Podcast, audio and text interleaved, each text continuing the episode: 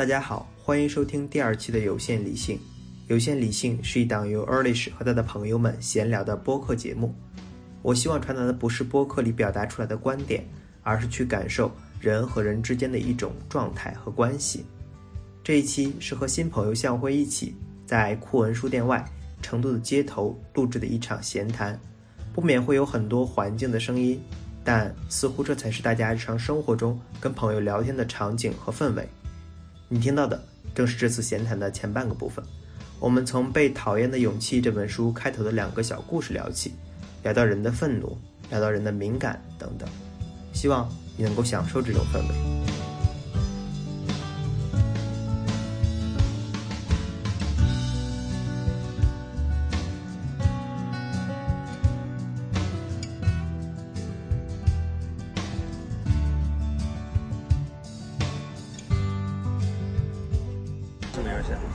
红警，我这么复古，我以为我我我一会儿我一会儿得要你的录音了，我这块丢了一块，刚刚没事，我一直录着呢。行啊，我以为我玩星际已经算很复古的。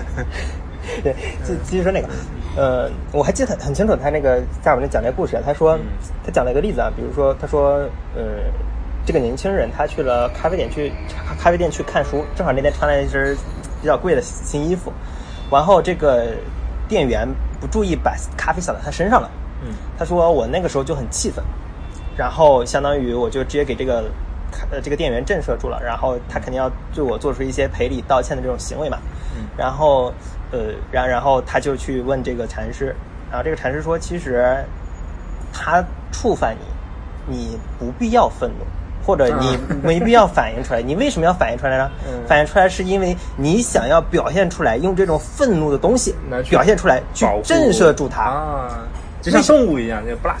对对，但其实你根本不必要震慑住他，你知道吗？他他撒了你这个身上这些东西，他肯定会道歉的，你也能知道。但是你还是要震慑住他，让他屈服于你。啊啊，然后大概就是这个嘛。然后他说：“那其实你就不必要这么做。”然后我就突然想到，跟我其实昨天晚上，我昨天晚上不知道干啥来着，突然有感而发写了一段话。然后这段话就是说：“我说我自己很意识到，就是人其实太不理性了。就你，就你。”一天里边可能就百分之五的时间能能能称得上理性就不错了，这个真的是有科学统计啊，就百分之五时间能称得上理性就不错了。然后我我再说，我说真正的理性的人应该是什么呢？就是说这个人对你不好。你第一个反应不是生气，我不是去怼回去、打回去怎么样，而是说我开始想为什么你对我不好，然后想完了之后，我应该先开心。为为什么先开心？就是我突然想到啊，我知道了你对我不好，我理解了，你知道吗？这是一种你自己理解的这种愉悦，哎，悟了，对。然后接下来你的做法也不是打回去，而是说，你看这个人为什么要对你不好？他是不是这个家里老婆对他不好？我回头再关心关心他呀，对吧？他是不是？今天中午没吃饭，我一会儿请他吃顿饭呢，对吧？其实你应该是做的这种事情，就这个时候你才说到真正的这种理性，才摆脱这种东西嘛。就这个东西就跟那个阿德勒说的其实很像。他后面就是故事，就是基本按那个。他说，呃，他举还举了一个例子，就是说，呃，他说他一个日本的朋友，他说他自己也已经可能三四十岁了，就是你刚举那个宅男那种，他也不出去，出不出家，然后他也他虽然说自己希望能够得到一份工作，嗯，但他从来说踏出一，但他说自己这个。他出门之后呢，就觉得各种什么不舒服啊、心慌啊这种，然后他就又退回来。有有一点，他那个叫叫叫什么困居还是幽闭的那种。哎，有点有有，他们说有个症叫困居嘛，就是长期不出门，然后你就会就是会畏惧外面的东西。呃，那阿德勒，我就看他他解释就不一样了。然后他说。呃，他说那肯定是因为这个这个男的就上来就有点有点讽刺，就是说弗洛伊德，你知道吗？那肯定是因为你这个以前的这些各种原因导致的嘛。就开始看你的聊天记录，你的 浏览历史，对，有点这种感觉。然后，呃，然后这个禅师说，其实不是的。嗯嗯。你为什么要待在家呢？嗯，是因为你想要获得你父母的关注。啊，你还还这样说吧？你你想啊，为什么呢？因为一个孩子，你长期在家不出门，你父母一定是担心你的。这孩子怎么了呀？我要关心关心他，为什么不出门啊？他憋坏了怎么办？对吧？我要我要关心你，我把我所有的注意力投射到你身上。但你出门呢？你是谁啊？你工作，你加班挤地铁，谁管你啊？没人关注你了，没人关心你了，所以你这种自我价值就没了，你自我价值丧失了，你找不到定位了。嗯。但是你回到家里你不出门，永远有一个人确定的，你父母会关心你。但是这这个前提是他，他跟他父母住在一起吗？还是？哎，对对，他跟他父母住在一起。很多日本那个宅宅哦，对对，啃老嘛，对，啃老嘛。那其实你刚刚说那个，比如说那个愤怒那个，嗯，就我们现在讲起来还有点好笑，嗯，对，但是但是 我之前这有这么一段经历，就我觉得还挺挺奇妙的，嗯，就有一次我玩一个游戏，那个。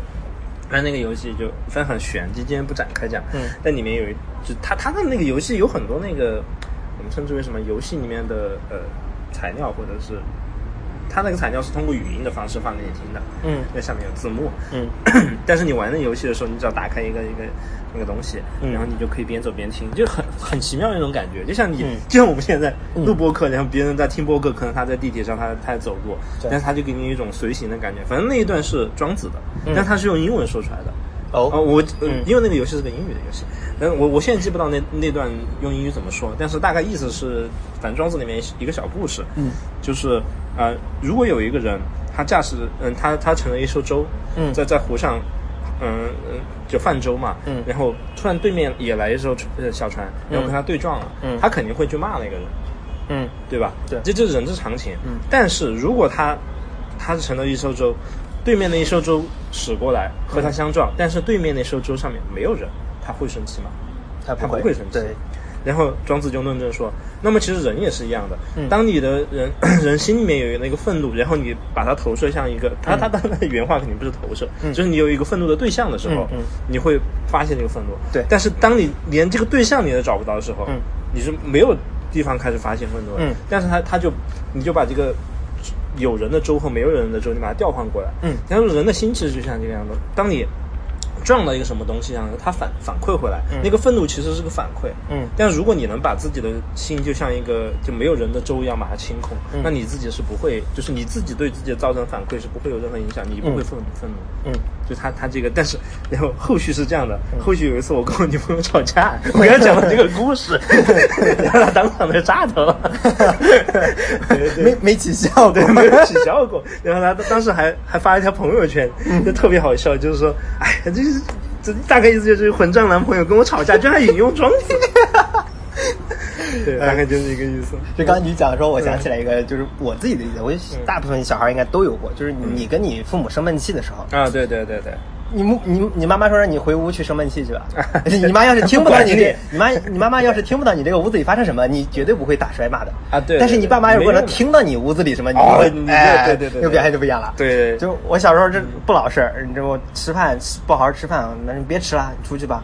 嗯。然后我就出去了，出去了，从去大门口蹲着，我妈啪把大门一关，给我关外边了，就不管你了。对，我就完全不知所措，不知道干什么。嗯，对。另一个就是一想了一句话，就是呃。孔子说了，哎，什么人不知而不愠，不亦君子乎？不愠就不生气嘛，不生气。对，其实君子，你说刚刚我们谈的这个地方，就是你不生气，其实你是知道为什么的。我也不需要通过这么向外去震慑别人的方式，或者是一定要让别人感到不舒服的方式来去来去怎么说呢？让他像是让他来弥补我一样，那我不需要，因为我理解这件事情，你也不是故意的。嗯，对。其实就是就很显然，就是现代人对这个愤怒的分析和以前，我觉得。其实古人确实是有智慧的，只是说他的那种智慧。就是那种你看到你离很近的，你做不到。对，因为他这个一个是可能是需要一个心性的修炼，嗯。啊，需要一种比较慢的生活节奏，因为我们现在生活节奏实在太快了。就就我我现在我有时候处理业务，我打电话我就问对面的，比如说客服啊或者是什么的，他要是处理不好，我会觉得这是他的失职，我马上就会发泄这个愤怒。之前有有我我遇到一个快递，就真的把我气死了。嗯，就他我当时一个文件要送到一个一个地方嘛，但我我不在那儿，嗯，是要别人去接收的，嗯。然后他是这样的，他是个新来的快递，嗯，然后那个地方离他最多最多两公里，嗯，他们就是相当于是一个一个一个一个房地产一个地方，他的这个快递点有点远，嗯，让他送过去。然后他走到门口的时候，他说：“他说他找不到路，能不能帮我放在前台？”嗯，然后那个前台其实离那个地方很远，嗯，然后前台人是不认识我的。然后我说：“不行啊，你你可能就大概走五分钟就走到了。”然后他又走了大概十五分钟，然后他说又没找到，他可以可不可以放另外一个前台？嗯，我当时就炸了，我就说。这这你你做快递员的，你都还没有送业务做不好。第一个是基本业务没有搞好，第二个是你怎么能给我说啊？我我我办不到，我就放弃了。嗯，所以我当时是很生气。但很但是现在现在想，其实有可能没有什么必要，我应该去引导他或者怎么样。这这这可能这种反思是它是一个理性的。嗯，但是当时的这个就是我刚刚说这种愤怒是由于对一种一种不满的一种，可能是一种反馈的冲撞。嗯，我觉得你怎么能这样呢？然后其实我发现，我觉得很多人都喜欢这样，就一个投诉客服，投诉航班，反正就是这种，就我我觉得这是一个现代人的。一种解决的方法，但是我不觉得它是一个特别好的方法，有有时候来说不是特别好。它甚至是一种发泄渠道，这件事情啊，对对对，不是因不是完全因为它而起。对你到最后可能会可能会变成一个很，就是说怒气冲冲，然后会很怨恨的一种状态。嗯。但是我觉得这个东西，这个状态完全是你自己对自己的反馈，就这种情绪其实跟那个客服。啊，你你只要把你的诉求、你的愤怒发，嗯，就告知给他，嗯，这个事情是应该就到这儿结束了，就是这个限度应该就到这儿，嗯，但很多人是超过这个限度还继续往前，嗯，然后觉得我要，甚至有些人觉得我要做出更过分的事情，嗯，我才能满意，那这时候就可能就超超超出这个范畴了，嗯，我突然想延伸一点，就是，呃，我我我自己是京东那个 Plus 会员，嗯，然后我有时候买东西其实。感觉挺挺啥的，挺刻板，挺纠结的那么个人。嗯，就是这个东西，比如说，呃，冷库来那个肉吧，就正好昨天我买了那排骨，然后送到家里了之后，那个漏气了啊，漏气。对，然后我跟这个客服说，我说你们送过来之后怎么化了呢？嗯，就是我本来都想准备好发一通脾气，你给我退款什么的。嗯，然后他结果接着他说，呃，这个肉啊，我们都是通过冷冻，然后运输，然后我们到发货的时候才会给你封装。嗯嗯，这个不是从那个什么哪个地方进口进来的时候就发就就封装了，其实你到你这儿可能你这个区这块儿就给你往外发的时候才封装，所以这个时候其实你这个开没开不重要。嗯，但是我突然就无处可发了火，你知道吗？我都已经准备好了，但是我就像那个袋子一样就突然漏气。对对对，然后我说嗯行吧，但是还有些时候，比如说就真的是他错了，对，然后那个时候我是真的去。跟他去没处可发了，就我之前买过一个拼多多的衣那个衣服，我都本来想买个那个什么，因为你看我穿优衣库的那个短袖比较多啊，就高达的那个系列。对，然后我买那个想买那个优衣库的衣服，然后你猜它多少钱？九块钱，买九块钱包邮。你你在哪儿买的？拼多多。拼多多。对，然后哎，那包邮就买呗，这东西买不了大不了退呗，对吧？退现在大家已经成为一个比较对比较习惯的一个选择了嘛，就是你觉得没有什么损失。买回来之后离谱的是。这衣服根本不是优衣库，然后随便挂了个牌子，就是那种，就是穿上去各种异味那个，对。然后我我就跟这个老板说，你别给我装了，这个根本不是优衣库，我都被他照片拍过去了。老板就不承认，对，就不承认，就是我软硬兼施，就是脏话都说出来了，但是还是不行，就说明到这儿，我其实想把这个问题严重化。我一般人到这儿不是九块钱就算了。对，我想我想震慑住这个人，嗯嗯，结果老板都不吃我这套嘛，就相当于习惯。对，就我本来不不用这个发发火就可以解决问题，但是他解决不了。就没办法，就是我只要必须要平台介入，就投诉他嘛。对对，必须要让拼多多那个他自己的客服介入进来。这就是我想延伸的点，就是说，你发现你当跟一个人就是相对有信仰的人，大家是平和的，就可以解决问题的。嗯嗯嗯，平和解决问题。那你解决不了问题怎么办呢？信人是不管用的，到这儿，就你只能去相信这个系统或者这个系统的设计。啊，我觉得这就是问题所在。其实是，嗯，我想的其实像比如说你刚刚说。呃，就是要相信人本身这个事儿，其实是一个，其实就是在愤怒的时候最难做到这个事儿。对，可能可能我能想象出，可能就只有可能亲密关系，或者是跟你特别特别好的朋友，你们俩之间怄气了，然后你去基于你对这个人的信任，你不再做出更过分的事儿，这个是一个很。我想到那个，就之前我就是看那个非暴力沟通嘛，嗯，就我我觉得很奇，就很惊异的一点就是。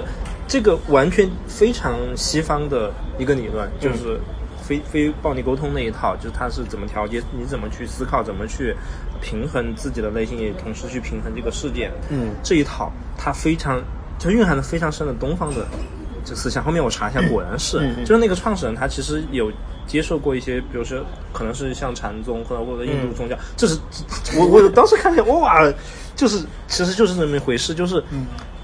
很简单一个规则，就是你必须先把自己解决好，你才能去解决别人。当你不能把自己解解决好的时候，你去解决别人，就只能把这个事情变得更更糟糕。嗯，那这个这个事情是完全是我生活中亲身体验过的，就发现我跟我女朋友吵架嘛，嗯其实经常吵架 对，而且经常是莫名其妙的事情吵架。嗯，其实这种吵架有有一种情况是，就你刚刚说那种小小朋友不关注那种感觉。对，就他其实闹这个事儿，他不是不是因为这个事儿多大，嗯，他是某种程度上觉得你没有关心我。对，啊。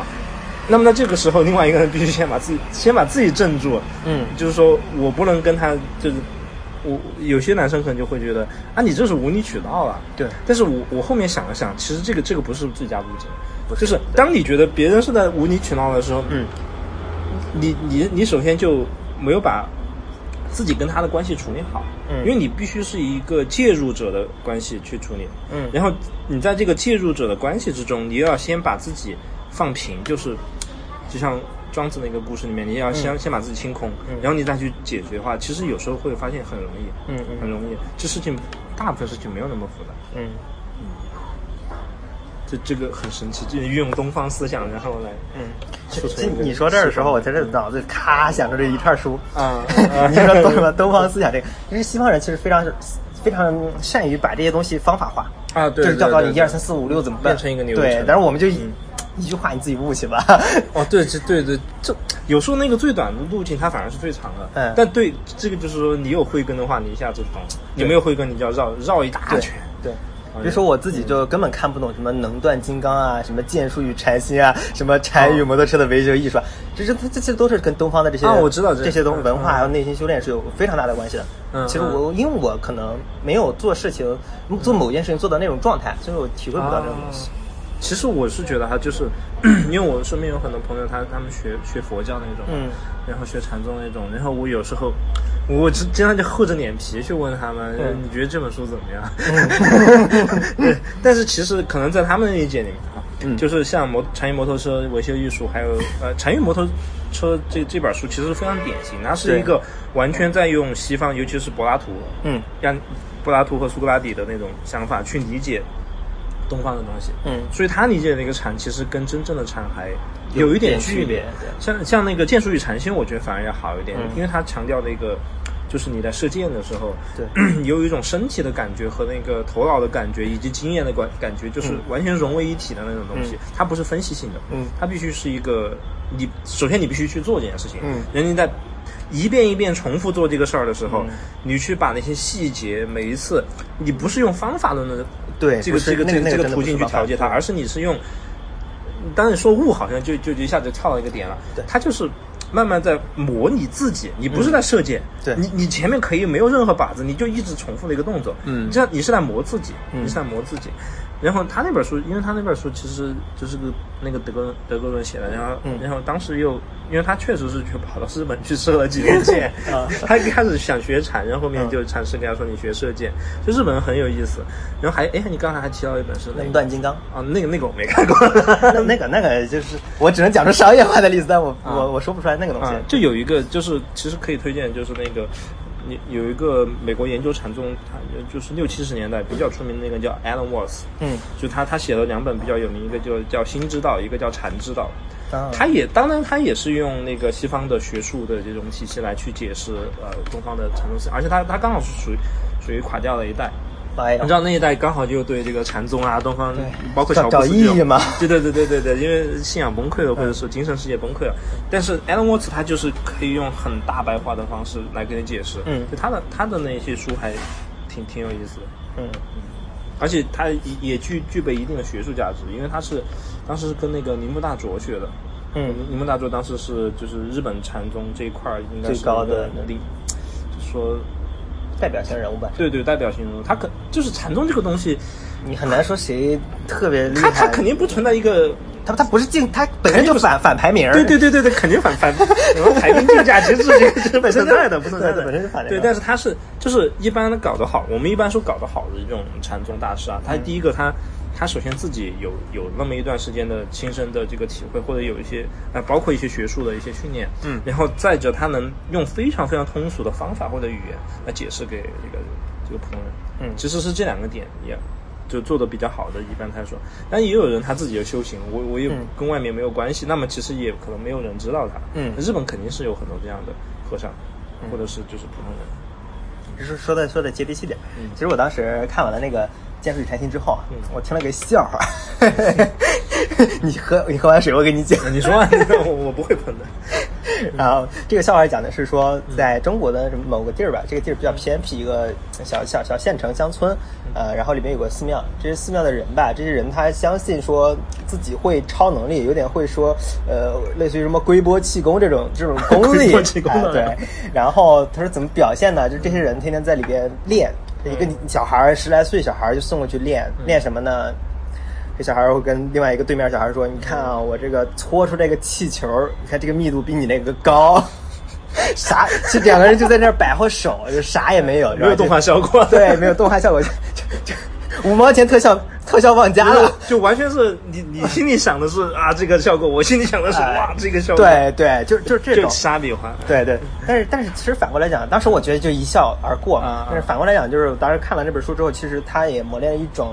你可以说是敏感度这种东西吧，啊，对对，但他是一认他他是利用了一种认知上的这种偏见吧，就是很多这种传销会用得到，比如说，这个这个只拿一什么都不拿，然后假装喂你喝水，然后你说这个无实物表演，对，你说你感觉到喝水了吗？感觉到这个水的甘甜了吗？嗯，然后你大家都说逼着他说感觉到甘甜了，就这种这种认知偏误的一种训练方法，就是你只要相信了之后，呃。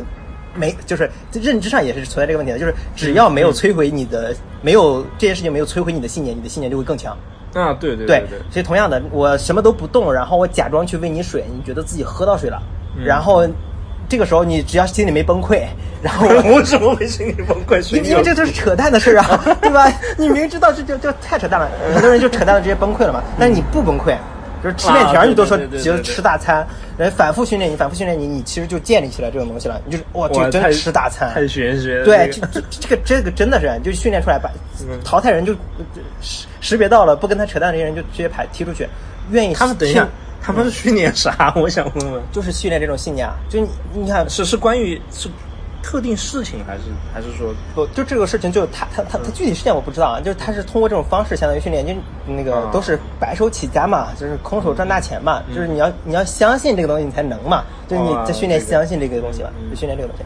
然后同样就搓气球这个其实也是一样的，搓气球其实也是一样的，对。然后那其实。另外一个方面来讲，就是你发现那个剑水禅心那个其实还好一些，就它是有个实物在的，它有实物在。它其实也可以不射箭，因为它里面有提到，就是有一段时间他射不好嘛，然后他那个师傅就让他你不要用剑，你就每次你每天就拉弓，然后你去感觉那个感觉。对。然后就就，当然当然，我感觉就是就是两点，就其实就是一一个就是我刚刚说那个认知偏误那个东西，嗯，对，因为我我自己感觉不出来，你天天跟我说拉拉射箭，你说你说出那么多感受，我就扯淡嘛，嗯，对吧？但另外一个相一个反反过来就是你天天做那事不厌，就是你个心性。然后另外一个就是说，另外一个就是说，你其实每天有那个食物总体在，其实还是有变化有感知的，有有敏感性上来了，就所谓专业嘛，就就人其实非常非常厉害的，非常非常厉害，但是很多人就不知道自己厉害到哪儿，比如说这杯子啊，嗯嗯，都是同一规格的啊，对。偏差不到一毫米。嗯嗯，你你去摸一百个杯子，嗯，你天天用这个杯子，你先用这个杯子用两年，然后你再去你们店里把一百个杯子摸遍，你就知道哪个杯子的偏差差了零点五毫米。真的，人人的这个手掌的感知能力，这科学测验就是你真的可以感觉到零点五毫米的差距。比你手机手机带套，这套多少？这是套多多多零点五毫米。嗯，你感知特别明显了，对吧？但手机稍微后面电池鼓了一点点包，可能零点一个毫米，你也感觉得到。就是人的这个感知其实非常非常敏锐，嗯，但是你没办法说我能够就量化出这个包就是零点一啊，零点二毫米啊这个样子的。就人整整整体它是非常非常敏感的。就是我在想说，其实可能我在理解他说那个射箭啊或者缠这个过程的时候，其实他是在去反观去把自己可能已经丢失了的意识不到这种敏感再找回来，而这种敏感可能会帮助他在其他的事情上去提高自己这种感悟能力。嗯，对，其实这个这个我是我是。非常认同，而且我也，我也不能说我 运用这种方法吧。但有时候你会，呃，就是你不知觉间你会触到这种东西。嗯，你你它可能也不是个东西，就是空无的那种性质吧。就是因为我平时会打球嘛，嗯，然后然后打球就会大家会有一个很玄学的说法，就叫手感嘛，对吧？啊，你在玩那个二 K 的时候，你它当然手感是有一个可视化的，那个就对 对，它它它能转到绿条的时候，你你就肯定能进，对吧？但是，但是，其实你在真正在打的时候，嗯，第一，这个手感它很多人会说它是个肌肉记忆，对，啊，肌肉记忆肯定是是有的，因为我我会很刻意的去训练，因为因为我昨天我也打了，就是我每次会感觉，比如说我先去打，然后如果场场子比较空的话，我先找个空场，我先投进五十个球，我先给自己规定投进五十个，嗯，投进五十个我再去打，和我不投和我去直接打，嗯，那完全是不一样的，嗯，然后我投进五十个以后我再去打，我就觉得我出手特别自信，嗯，但是昨天我就感觉到另外一种东西就是。我昨天投了四十个球，嗯，投四个球，然后感觉还可以。但是我是用一种平时不太一样的出射方式，嗯，然后在训练，就是。因为我 因为就是那个 NBA 那个那个詹姆斯嘛，嗯，就我有有时候会学一些他的，他投篮他其实投篮有点奇怪，嗯，他有点奇怪，他投篮不是那个，啊，就一般人投篮是这样的，就是从这个大腿开始发力，大腿就是整个整个人的这个核心部位是成一个轴线，你从大腿开始发力，因为你要半蹲一点点，嗯，然后然后发力起来到腰到到这个上半身，然后。然后最后传传到这个手一点点把它拨出去，就整整个一个这个这个这个动作才叫做一个投篮。然后有有一些初学者不会的，就就只会用以为以为投篮站着扔对，以为就是投篮就是手，其实不是。但是詹姆斯有一点不一样，就是他我仔仔细观察投篮，他投篮有点像他有个人在打二 K，他在搓招一样，因为他的那个。他投篮有时候动作特别小，嗯，第一个是因为他力气特别大，嗯，就是他他他他一般是他很喜欢那种静止的时候，先观察对面，嗯，然后我一个很简单的动作，我就运一下球，然后把整个身体调调到我最最舒服的那个状态，嗯，然后我在在那个顶点，我用最小的力气，嗯，这一点非常重要，就是以前大以前就是如果投篮投多，你会觉得很累，因为你在用全身力量，对，但是那种方法不一样，就是。我感觉他在用最小的力气、最省力、最合适的方式把那个球投出去，那个球他自然就会中。嗯，我昨天就体体验了一把，然后我投完那四十个球以后，我去 本本来昨天的对手也比较菜，然后我就站在三分线往前一步，然后我就先看一下对面，然后就开始搓招，那果然就就一直进嘛，然后就，然后然后但。因为之前我会发现，就是你投如果用全身的这个力气去投，你投到后面你会很很疲惫，然后你会没有力气。嗯。但是这个方法就不会。就我在那那一刻我就感觉到，就是有时候他，你说他是一个肌肉记忆，他也不完全是肌肉记忆，他有有一些技巧在里面，还有一些就是很很小很很奇妙的领太细微了。对你这个方法没没法分析，但是我我不确定啊，因为 NBA 那个球员他也有投篮教练，那投篮教练会观通过观察你的投篮的习惯姿势，你这个人的这个发力的这个方式、体态各种来综合考虑，然后可能帮你调整。对，所以所以这个东西还是。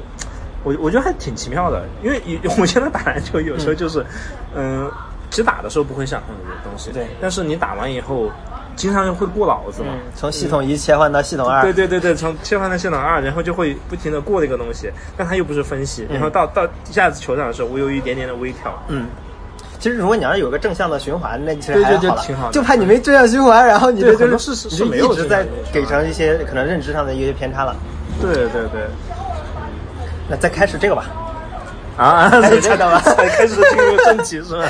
哎，这已经录完一期了，呃，二十六分钟。其实，其实我觉得，如果如果到时候如果太长，也可以把它剪成剪辑。我们可以这个这个我都可以直接发了嘛？就这个，说实话，真的啊啊！但是我觉得这个其实有一点点零散，只是我们两个之间的那个没关系，就是有人就是我我我照应的。对我是在想，其实就是有人在他愿意听这个东西，他。不一定真的要从里面说，呃，获得什么系统性的这种东西知识在，嗯，就这个可能就是大家感受氛围就已经很好了。就我想传达这个东西就断一下，就是还不需要，就是可以是吧？啊，大概二十二十七分钟吧。行，哎，那我们就这样吧，就比如说，就是我，哎，我们那天怎么开始聊到这个？你刚刚听完的是我们聊天当中的前半个部分，稍后我们会放出余下的部分。期待您的收听。